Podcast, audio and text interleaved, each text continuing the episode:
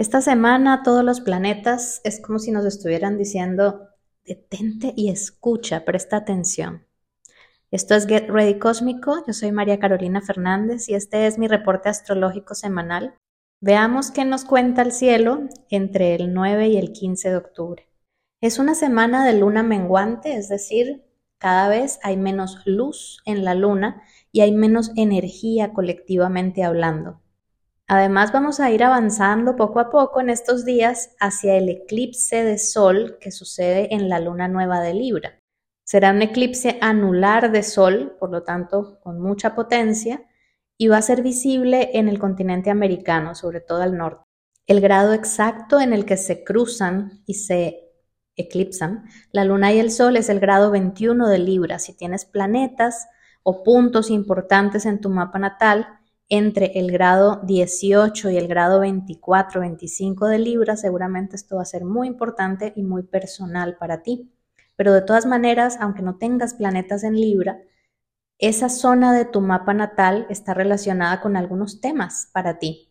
Y en esos temas la vida te está invitando a hacer un borrón y cuenta nueva. Para que esa cuenta nueva, ese algo nuevo pueda empezar, es necesario primero hacer el borrón, es decir, hacer el final, hacer la limpieza necesaria. Esta es una luna nueva, pero no es una luna nueva que prometa de una vez nuevos comienzos.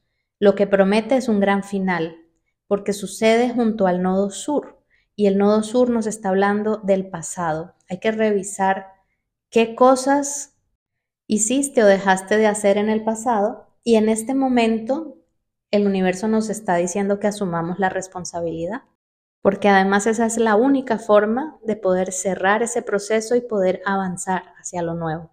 Y de eso se trata este eclipse de Libra, que además va a poner de relieve las relaciones importantes en tu vida. Los temas de relación van a estar protagónicos y es necesario sobre todo observar ¿Qué relaciones deben terminar definitivamente o qué aspectos de una relación necesitan eliminarse para que la relación pueda continuar y pueda mejorar? Y en ese sentido, quiero dejarte muy claro que parte del proceso durante esta semana va a ser tocarte los puntos sensibles del ego. A medida que el sol va avanzando hacia el eclipse, también, tanto el Sol como Mercurio van a estar estableciendo oposiciones a Quirón en Aries.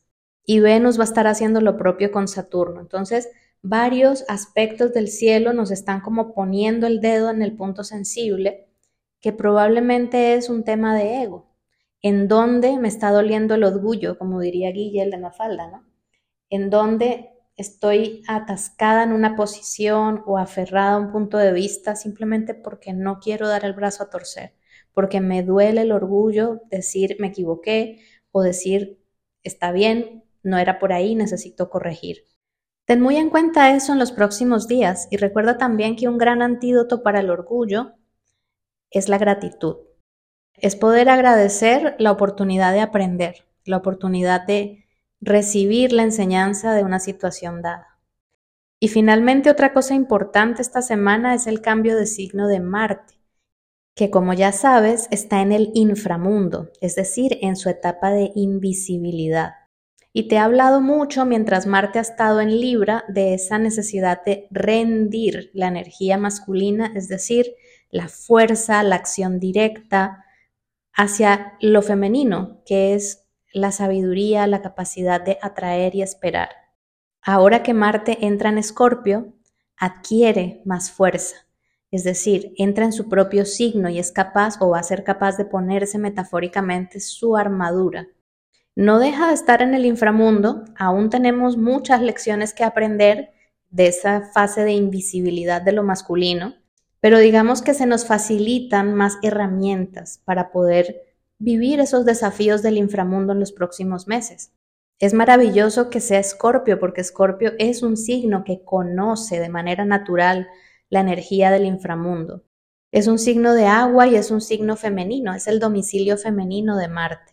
Entonces creo que vamos a estar más dispuestas a captar la energía de la diosa oscura, de la diosa Durga, que también es eh, el aspecto femenino de Hades o Plutón, Y de todo esto vamos a aprender muchísimo en el workshop de inframundos. ¿Ya te apuntaste? Si no te has apuntado, revisa el link debajo de este audio o pídemelo por mensaje o por correo. Y aprovecha que todavía estamos en preventa. Esa preventa no va a durar mucho, así que te espero en clase. Espero que tengas un buen eclipse que te ayude a liberarte de todo lo que necesitas liberarte. Un gran abrazo. Feliz semana.